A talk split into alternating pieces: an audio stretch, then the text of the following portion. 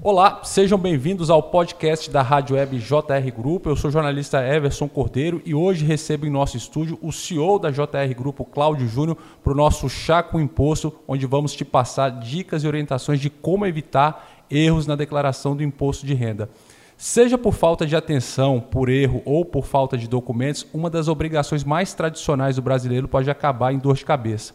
Em vez de receber restituição, o contribuinte pode ser obrigado a refazer a declaração do imposto de renda de pessoa física e a prestar contas adicionais ao fisco. Nos piores casos, a Receita Federal pode cobrar uma multa de até 75% do imposto devido.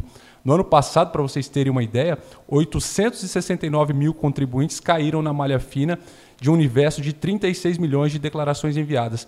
Principal motivo foi a omissão de rendimentos com 41% das ocorrências, seguido por falta de comprovação de dedução, responsáveis por 30% das declarações retidas em 2021.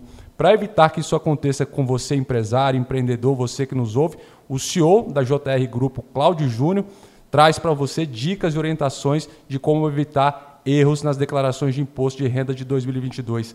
Cláudio Júnior, seja muito bem-vindo ao estúdio da rádio JR Grupo.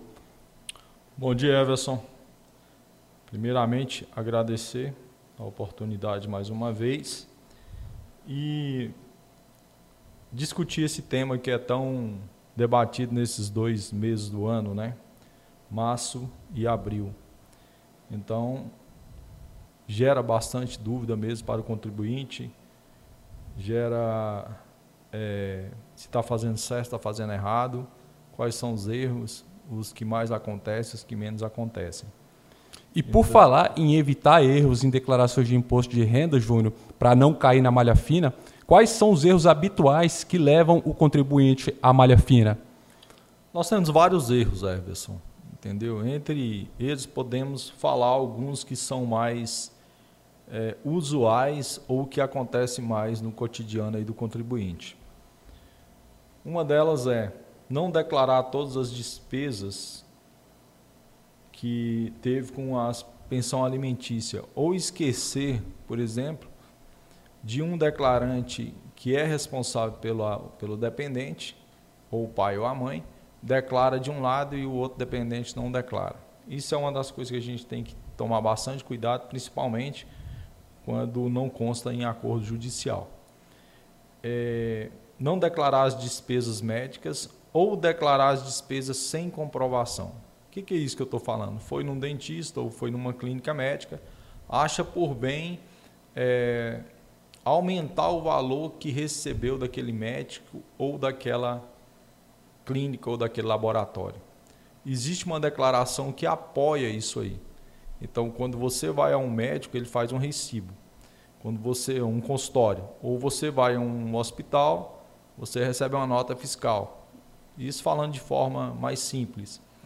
A partir disso aí, quando chega em fevereiro de cada ano, as clínicas, as partes imobiliárias, elas são obrigadas a fazer uma chamada, uma DEMED, que está falando que você teve lá e que você gastou tanto, e tem uma DIMOB, que você recebeu de aluguel isso e aquilo. Isso são justamente os cruzamentos de informações que se fazem e se as pessoas, o contribuinte do outro lado, não vão aumentar isso aqui para mim ser mais beneficiado com a minha restituição, aí ele cai na malha fiscal. Isso é um ponto. É, deixar de declarar as movimentações na Bolsa de Valores também, que é até uma novidade que criaram-se vários códigos esse ano. E não declarar todas as perdas e os ganhos que o contribuinte teve. Isso também é essencial que se faça. Então, nós temos alguns pontos que chamam bastante atenção. E quais as principais orientações, Júnior, para evitar erros e omissões no imposto de renda? Primeiramente, o que eu falo mais é organização. Essa palavra ela pesa muito, não só na nossa companhia, na nossa empresa, que a gente preza muito pela organização, e na vida pessoal da gente. Tem gente que é. diz né, que tudo na vida é organização e planejamento. E organização antes do planejamento, né? É, a organização reduz prejuízo, né? Então a primeira coisa que você tem que fazer ao longo do ano, separar as documentações. Ou algumas semanas antes de começar a fazer a sua declaração. Não deixar para cima da hora, senão não vai dar tempo. porque é muitas informações que tem. Então nós temos dois tipos de declarações, a simplificada e a completa. A completa te facilita essa questão de você ter que informar todas essas despesas. E a simplificada, o governo te ajuda falando o seguinte: ó, você tem um rendimento, já que você não achou nenhuma despesa, eu te concedo 20% de, de abatimento em seu rendimento, sem comprovação. Só que tem um problema. Será se ela vai ser mais vantajosa que a completa? Aí fica incógnito. Então, por isso tem que fazer os dois tipos e comparar qual que você vai ter uma restituição maior. Outro ponto é ser transparente com a Receita Federal. É informar todos os rendimentos recebidos no ano anterior e comprovar os gastos que geram deduções. Isso que a gente falou anteriormente. Depois do envio é verificar se está preenchido de forma correta para transmitir a sua declaração. Não vamos transmitir sem ler, Revisar. sem observar. Você sabe que um centavo declarado errado, você cai na malha. Por quê? Olha só. Porque se você ganha um salário, no ano você ganhou X, mas você esqueceu daquele centavo nos rendimentos tributáveis, não, vou arredondar aqui como se você estivesse preenchendo outro documento, você acaba caindo na malha também. Então, coisas é, milindres que você tem que tomar cuidado.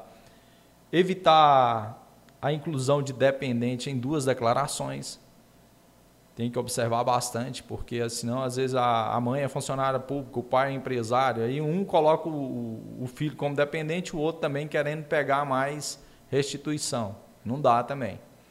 É, incluir os rendimentos próprios também dos dependentes. Por exemplo, nós temos é, muitos empresários ou jovens que são estagiários.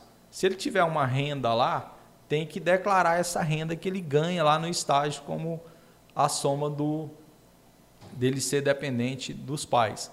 Aí tem que fazer outra conta. Eu sendo tendo ele como dependente, ele tendo uma bolsa que ele tem que investir, será se vai diminuir a minha restituição ou será eu colocando ele como dependente vai compensar? Então tem que fazer esse cálculo aí certinho também para não ter problema. Evitar a inclusão de despesas médicas indedutíveis e sem comprovação, que eu falei também que são é, erros também que acontecem, e acompanhar a declaração após a entrega. Você tem que canais, você faz uma senha com a sua declaração ou você faz isso através do seu certificado digital, que é muito importante ter o certificado, certificado digital e você é, fica acompanhando sempre. Quando é que vai cair seu lote de restituição? Quando é que você vai é, receber a restituição ou se teve erros? E de onde é que vem esses erros? Se você, será se você declarou na clínica de forma correta, no hospital, ele vai apontar lá também. E se tiver, né, Júnior, esse erro e você identificar ela voltar, você tem tempo suficiente para retificar e reenviar, né, para poder não comprometer o prazo que você vai receber sua é. restituição, né? O que, que a gente alerta aqui na nossa empresa? Evite de cair na malha fiscal. O governo sempre te dá uma oportunidade. E a oportunidade é aquele princípio que a gente fala da é, espontaneidade e também das coisas corretas. Ó, você tem um, um direito aqui a seguir, que você tem um prazo para você corrigir o que você errou. Se você não corrigir, não acompanhar, ele entende que você foi omisso com isso aí, ou você realmente é responsável e vai ser multado e autuado, né? Verdade. Júnior, para a gente concluir, quais são as dicas em relação à declaração pré-preenchida da Receita Federal? Bom, nós temos algumas novidades agora em 2022 da pré-preenchida. Foi tanto que a data ela não saiu no início de, de, de março, que foi dia 7, ela saiu depois do dia 15. Saiu no dia 15 que saiu a declaração pré-preenchida. Então ela pode ter uma diminuição de erros e de omissão também da declaração pré-preenchida. O que, que eu estou falando? Eu estou falando para vocês o seguinte: a pré-preenchida ela já vem com todas as informações, mas só que você tem que checar. Você não pode, ah, minha declaração está preenchida pelo fisco, eu vou dar o clique. Não é isso. Você tem que pegar, aproveitar as oportunidades ali que está pré-preenchida e verificar com os documentos que você tem. Lá vai ter, foi numa clínica, fez a DEMED, a clínica vai estar tá pré-preenchido lá aquele valor, com o CNPJ correto, parará. Você tem que verificar se esses dados estão certos ele te facilita de um lado, mas te chama a atenção. Se tiver errado, corrija, Não mantenha com o erro que veio. Você está tendo a oportunidade de fazer ali a pré-preenchida e corrigir também. Outra coisa, você pode também. Ela está disponível também para os contribuintes que têm o certificado digital, que é. Você procura uma certificadora, faz ali, né?